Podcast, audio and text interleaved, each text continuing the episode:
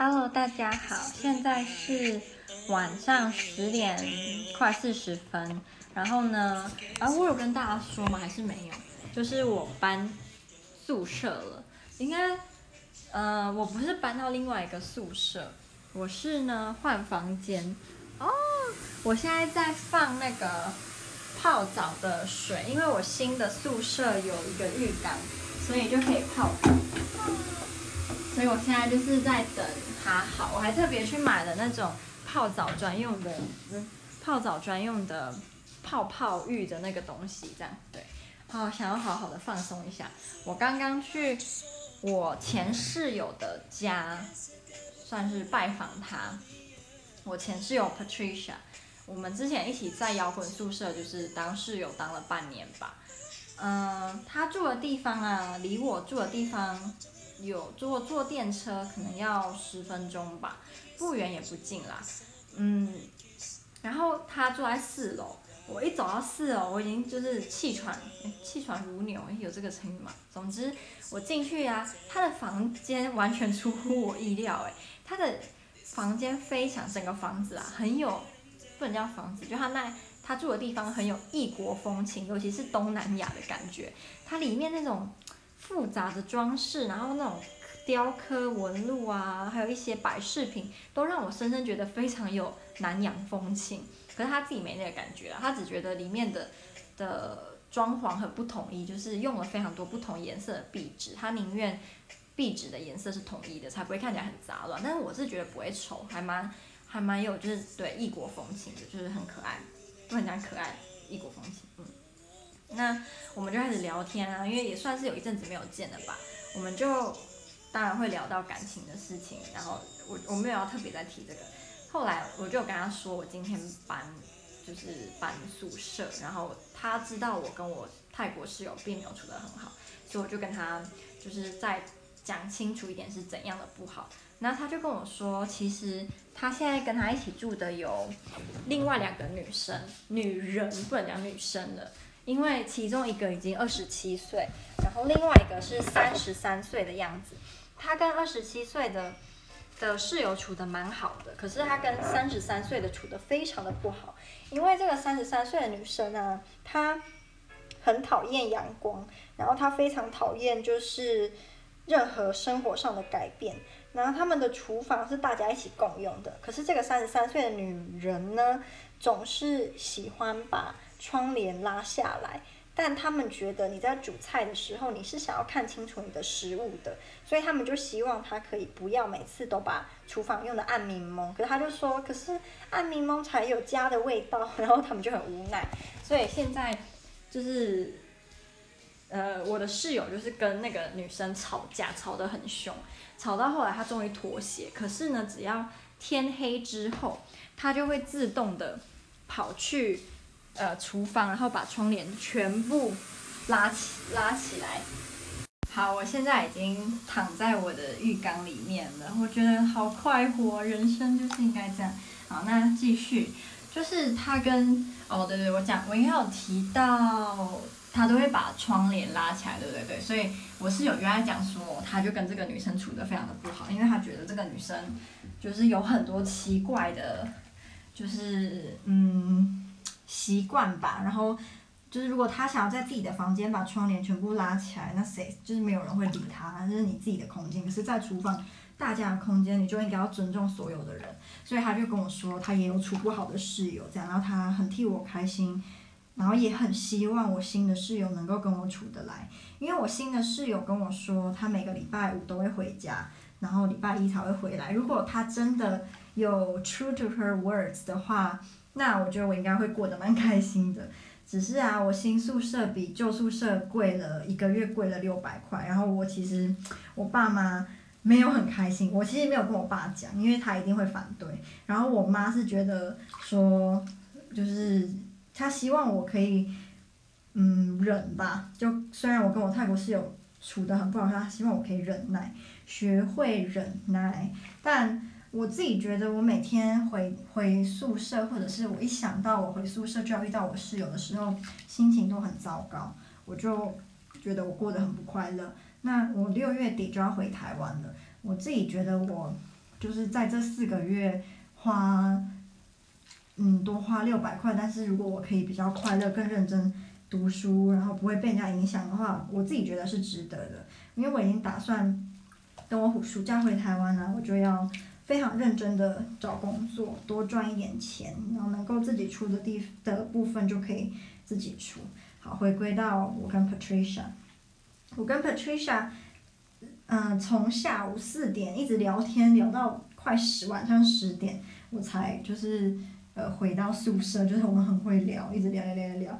那晚上的时候啊，他就主动就是煮煮煮东西给我吃。他煮了波兰素肉，我们一起做了波兰素肉，其实很好吃诶，我以为会不怎么好吃，但是出乎意料的好吃。我还吃了两碗饭，因为我平常很少就是他看过的我都没有吃很多。我遇到我喜欢吃的东西，我就可以。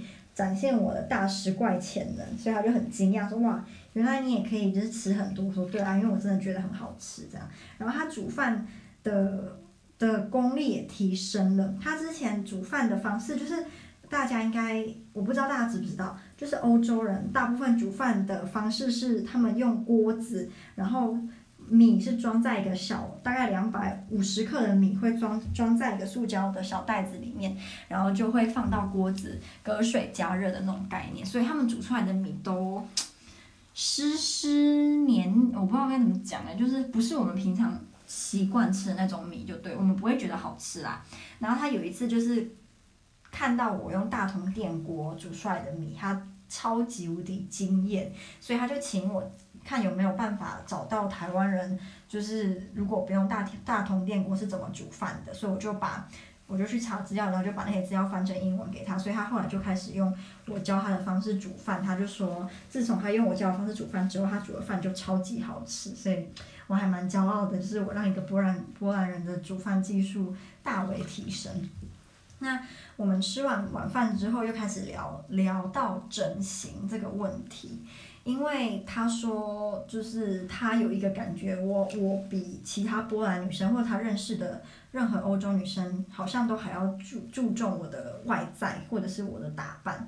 我就跟他说，就是在亚洲，我觉得最最最病态的应该就是南韩吧。我前几天还有看到，就是有新闻说，南韩要有，我不确定是已经有了还是打算要。做那种化妆品是给四岁左右的幼童使用，然后我就觉得，就是四岁用化妆品会不会有点太早了？那很多时候就是我都会嗯觉得，嗯、亚洲人对于外貌的追求有时候真的到一个非常病态的地步。那他就说他也蛮不能理解，然后我有跟他说，我之前其实想要去。做双眼皮，我我本来就有双眼皮啊，只是不是很深。然后我还想要隆鼻，我从国中国三开始，我就有在寻找各个医院做隆鼻手术的资料。然后比如说用鹅卵骨啊，用肋骨啊，然后什么卡麦拉等等，我都很认真的去搜寻资料，因为我真的很想做。嗯，他就跟我说，他觉得，呃。对他来说，美不是一个单一的定义，就不是说你今天白皮肤、眼睛大、鼻子挺，你就是美。他说，美应该是有很多不同面向的。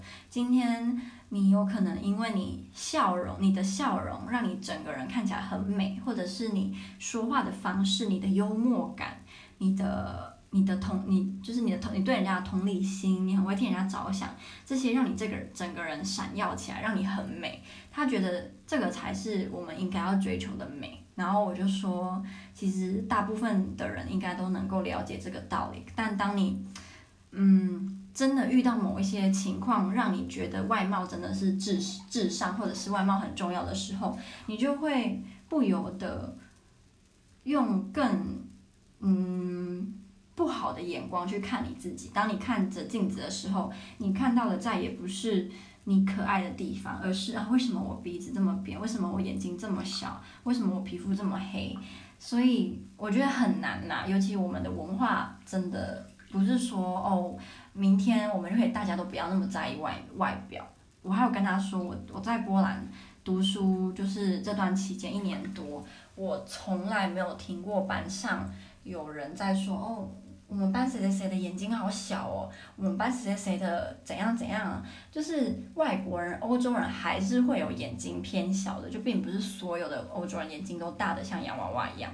可是我从来没有听过我任何同学，就算是最白目、最机车的同学，也从来没有就是就外表这个部分去批评别人。可是当我在台湾的时候，无论是国中、高中、大学，都还是能够听到，或者是。亲身经历别人在评判你的外表，例如他们可能会说：“哎，你不觉得如果你再白一点的话会很好看吗？”或者“你为什么不要去整牙齿啊？”或者是“你为什么眼睛那么小？”或者是“你为什么鼻子那么扁？”等等等等等。然后我就跟他说，然后他就觉得很惊讶。我还要给他看双眼皮手术的案例，他觉得超级无敌惊吓的。他说他从来不知道原来世界上有这种手术。我还要给他看开眼角的、开眼头的，他都觉得天哪，他的人生以前到底是怎么度过，他都不知道有这些东西。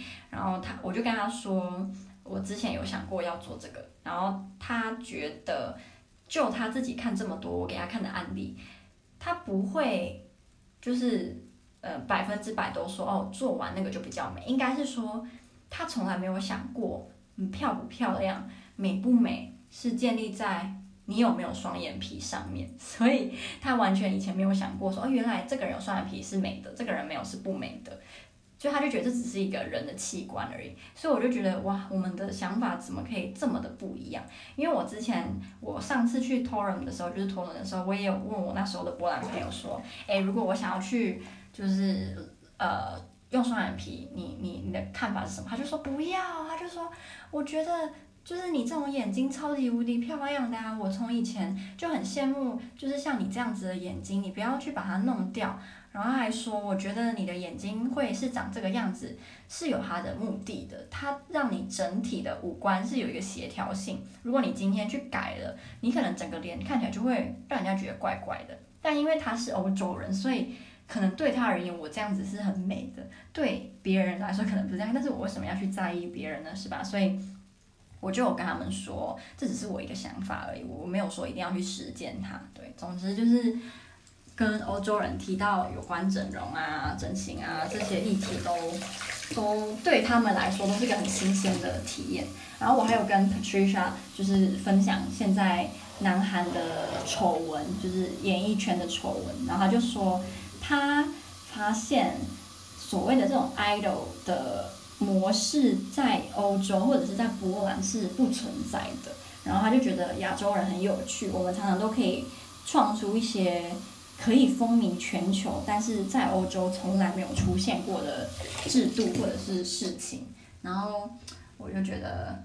嗯，好像的确是这样，尤其是韩国跟日本，他们常常都有够有那个能力，可以把自己的文化推销到全世界，让全世界深深着迷于就日本跟韩国的文化。我一直很希望有一天台湾也可以像日本、韩国一样，把我们的文化就是推销到全世界，让每个人都就是嗯有那个机会去至少知道台湾这样子的地方。